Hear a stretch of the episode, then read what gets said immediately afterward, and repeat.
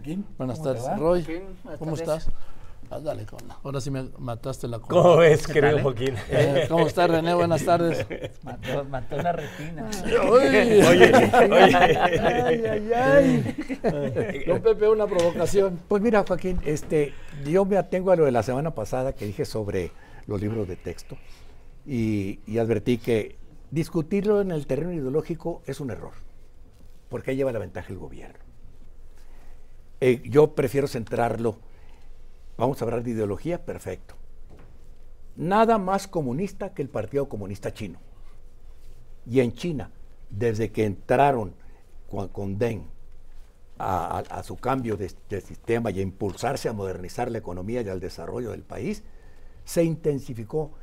Hay nueve años, después de los tres primeros años de educación básica, nueve años de intensiva enseñanza de las matemáticas. En cambio, con lo que está planteando aquí la versión región 4 de marxismo que tenemos, eh, eh, que ayer vimos un poquito de, de ella, si China hubiera seguido estos principios que traen los libros de texto, China ahorita no sería la segunda economía del mundo, sería la número 50, ¿eh? Roy. A ver, tenemos ya una semana más discutiendo, hablamos de, semana- de los libros de texto.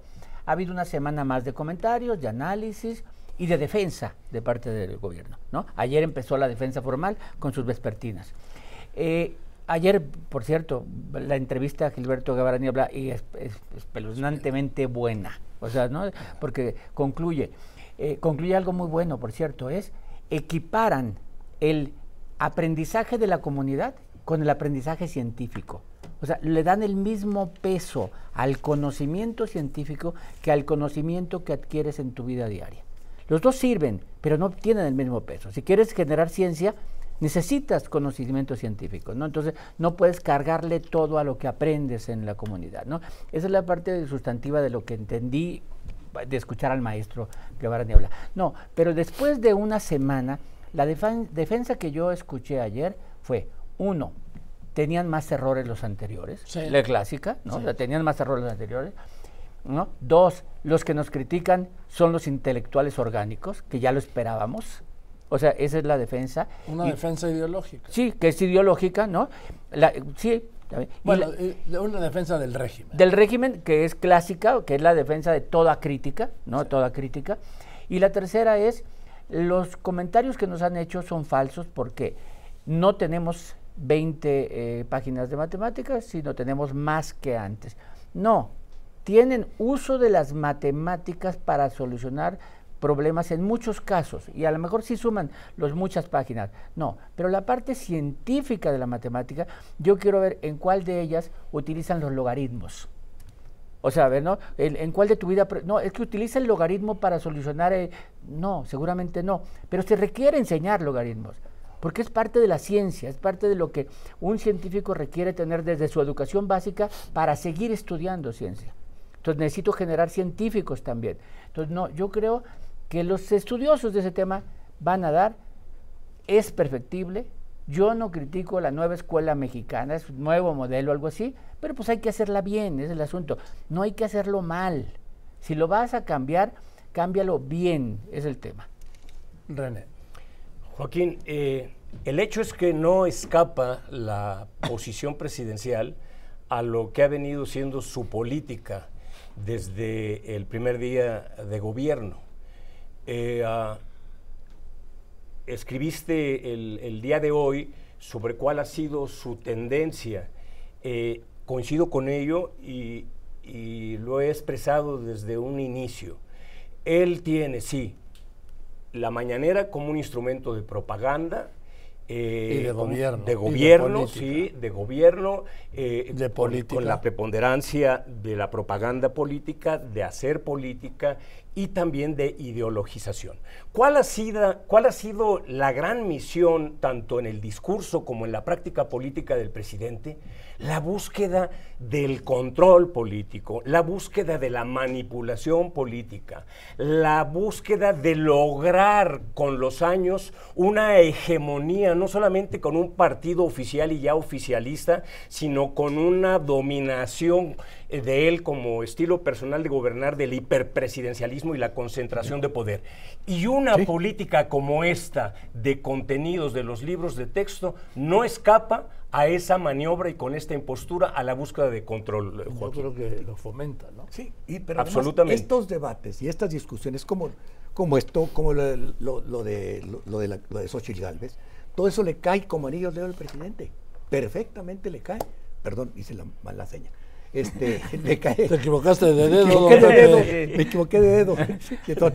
Esa era así. Este, el, el deba- ¿Quién usa el anillo en ese dedo además? No, eh, perdón, eh. como anillo ahora sí. Porque elude todos los, los temas centrales. Ahora, en el- también es significativo lo que acabas de decir, ¿sí? Sí, sí. Sin hacer, ¿sí? Es que en, en- en el fondo, a lo mejor eh, eh, fue el subconsciente ganó, que me traicionó, ganó, ¿verdad? Le ganó, eh, siempre hay que echarle Es- la culpa a algo. Son las traiciones del subconsciente, pero mira, No, no. En, en el fondo, yo, por ejemplo, esto de la, de la señora, la señora Xochitl Gálvez, yo creo que se- me está, estoy feliz porque se está confirmando la profecía. Que hice hace, hace tres semanas, acuérdense. Ay, se les dije, les dije, Claudia Sheinbaum y Xochitl Gálvez Bueno. van a estar en la boleta por el frente. El frente va a resolver todos sus problemas. El problema es que quien no puede resolver el sofocón que le ha dado Xochitl Gálvez es el presidente. La trae atorada aquí como un clavo, un clavo en, en- en la- en el zapato que le está atropellando, haciendo sangrar el pie, y no encuentra la forma de resolverlo. Porque para el presidente el trato, el trato con el feminismo, las causas feministas, las causas de las mujeres que les duelen a las mujeres, le son muy ajenas al presidente. No, no, no las entiende, no las comprende. Tiene una perspectiva política, pero no ve la perspectiva moral, social, de lo que padecen las mujeres en este país, a las que sometemos a humillaciones, a discriminaciones, A la violencia. a la, a la Bueno, gra- y ahora hasta la violencia física y, y- y- y psicológica. Y estas mujeres, yo insisto, son con las que van a ser difíciles de manejar en las campañas, porque nadie las va a poder medir qué piensan hasta el día que lleguen a votar enchiladas, como suelen estar las mujeres cuando les, of- las ofenden. Voy, voy a dar el brinco de ahí al evento de hoy. O sea, hoy en dos horas, en menos de dos Sí. horas tal vez, sabremos finalmente quiénes son los que el Frente elige para seguir adelante. ¿no? Sí, una- Al menos una semana. Como se esperaba, había cuatro. Un primer corte. Y, o- Ojo, ¿eh? Parece que siete tuvieron las firmas. No quiere decir que siete pasen, porque va a la segunda revisión, que es estados. Hay peligros. A ver, parece que Cabeza trae 195 mil firmas. Pero solo se... De Tamaulipas. Exacto, solo Sí, se aceptan 20 Muy por estado. Si de Tamaulipas tiene Que 70, le van a quitar 50. Y si le quitan 50, no llega. ¿No? Igual de Bancera si es del DF o de Silvano si es de Michoacán, depende cómo estén distribuidas. Máximo 20 por estado. Y eso puede ser que les quite. O sea, máximo a 20 mil por estado. 20 mil por estado es lo más que te aceptan. Sí. Entonces trae 195 mil. Si te quita 45 mil, ya no llegaste. Bueno, si tiene 45 mil en exceso en Tamaulipas, se ya no llegó. Y puede ser lo mismo para Mancera aquí o Silvano en Michoacán. Hay que esperar. Bueno, los cuatro que iban adelante a las preferencias tenían la responsabilidad de presentarlas y seguramente ya van a estar en la siguiente etapa, ¿no? Que son Xochitl Krill y eh, Beatriz y eh, de la Madrid. Bueno, los siguientes tres que parece que acumularon, que son Cabeza de Vaca, Silvano y Mancera, si llegan a esa etapa y llegan, es ya cumplieron, ya es un éxito el haber llegado, ¿no? Ya es un éxito porque no se esperaba que la llegaran. Va, mañana foro, el lunes, eh, el viernes encuesta. Faltan dos días para que inicie la encuesta y no nos han dicho metodología, quién la va a hacer, cómo la van a hacer. O sea, no nos han dicho nada de su metodología al frente. Faltando dos días. Cualquier encuestador requeriría prepararlo con más tiempo. Hombre, con meses. Sí, ¿no? prepararlo con tiempo. Solo le faltan los nombres, sí, pero ya tendría que tener la muestra, encuestadores preparados, ya tendría que estar listo. Y no nos han dicho a nosotros, por lo menos públicamente no lo han dado a conocer. ¿no? Entonces, y algo muy importante de lo que Sochi se quejó el fin de semana cuando dijo, oye, es que tengo dudas de cómo consiguieron las firmas. Xochitl no tiene dudas que va a estar en la terna final. Lo que está diciendo en el fondo es, el 3 de septiembre va a haber una votación. Vamos a vivir urnas, acarreos, va a haber votación en el país.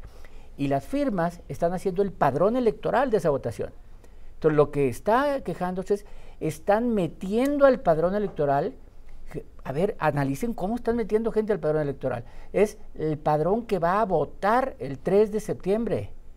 Eso es lo importante de las firmas, que son el padrón que puede presentarse a votar. Y Xochitl dice, a ver, si sumo los de, los de Beatriz más los de, de la Madrid, son priistas que van a votar por el que esté del PRI. Entonces es metiendo el padrón en una elección competida, porque se va a promediar la elección con la encuesta, en una elección competida, ahí puede ser la diferencia. ¿no? Entonces es la formación, no nomás ven las firmas. O sea, eh, yo no sabía eso, perdón. te Sí. El padrón de quienes van a participar en la elección del Frente Amplio se está elaborando. se está elaborando firmas. y se sigue elaborando hasta el día 20, pero el día hoy cortan los que firman de apoyo a algún candidato. Va a seguir hasta el día 20 registrándose y los periodistas pueden seguir registrando votos para armar el padrón. Solo los que estén en ese padrón van a poder asistir a votar el día 3 de septiembre. O sea, sí es muy importante. O sea, ¿no? Entonces, porque es la mitad de la elección va a ser con la, con la urna y la mitad con la encuesta. O sea, por eso es la queja de Xochitl. Sí, porque es la única que no tiene estructura. Es la única que, Así que- es. que Claro. son ciudadanos los que están apoyándola. Por eso es que eh, algunos han criticado la posición porque hizo un posicionamiento, no solo una declaración social al mostrar su desacuerdo con ello o al subrayar lo que estaba sucediendo de que pudieran embarazarse. eh, sí, eh, eh, eh, eh, eh, El padrón. El padrón, que pudiera embarazarse el padrón. Tendría, desde mi opinión, tenía que hacerlo por esto que mencionan y porque además eh, está en su lógica de acción y en su propio estilo de una candidata, no solamente disruptiva, sino que juega de manera diferente. Y esto nos lleva a algo que se ha mencionado también con anterioridad. Los partidos políticos y los líderes en su lógica de acción, muy criticable, pero esto se explica aunque no se justifique, evidentemente no solamente no están limitados a que hagan eso, eso es lo que en su lógica hacen porque ellos lo que tienen es son la licencia, son la marca, el portaaviones con, lo, con el cual, si fuera social, Sí. es con los que con, con los Oye, partidos que tienen que hacer un paréntesis porque les decía, les voy a mostrar este video que Oacuitlagua García, este destacado intelectual de izquierda que es el gobernador de Veracruz, lo desayunó payaso o le hackearon la cuenta. Lo vamos a ver y lo escuchamos. Sí, aparece, aparece primero el gobernador con un libro de texto gigantesco y faltando el respeto, imitando a, a Javier Alatorre. Esta noche en Hechos. Caminito de la escuela, apurándose a llegar, con sus libros bajo el brazo, va todo el reino animal.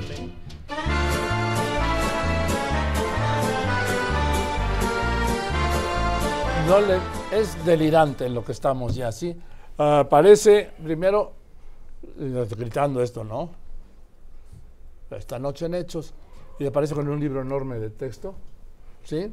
Se cierra la cámara sobre el libro y soy el caminito de la escuela. Y luego un cántico ruso y aparece otra vez con un gorro ruso de invierno. Sí, como diciendo, así me va a formar. O sea, entro normal y después de Burlándose. leerlo salgo ruso. Esto es Sí, ¿no? nada de lo que vamos a ver. De una conclusión rápidamente. Pero nada más es- Tenemos un minuto para las Estamos, estamos en proceso de selección de candidatos presidenciales. O sea, eh, eh, eso es lo importante que está pasando hoy. En estos días, la del frente y próximamente la de los No corcholatas. nos distraigamos. Exactamente. René. Competencia, hay una puntera que es eh, Xochitl, lo cual nos lleva a decir que si ella fuera en el supuesto, la elección va a ser muy competida. Y, y ha estado capitalizando muy bien, no solo contrastando y confrontando al, al presidente, Pepe, sino debatiendo Yo me, directamente quedo, con él. yo me quedo con una frase que define todo lo que está haciendo el presidente. Es una frase del autor favorito de, de Roy Campos, de Philip Dick, De el autor de Blade Runner. La herramienta básica para manipular la realidad, la realidad es la manipulación de las palabras. Si controlas el significado de las palabras, controlas a la gente que usa las palabras. Bien, Gracias, Roy, René. Gracias, Pepe. Joaquín. Eso Gracias, es todo. Joaquín. Muchas gracias. Yo soy Joaquín López Dóriga. Como siempre, le agradezco a usted que me escriba, que me llame, pero sobre todo y en especial le agradezco a usted que me escuche y ahora que me vea y que me siga en las redes. Gracias, pues, por eso. Buenas tardes. Nos vemos mañana a la una de la tarde y los dejo con el gran Chumel Torres. Hasta mañana.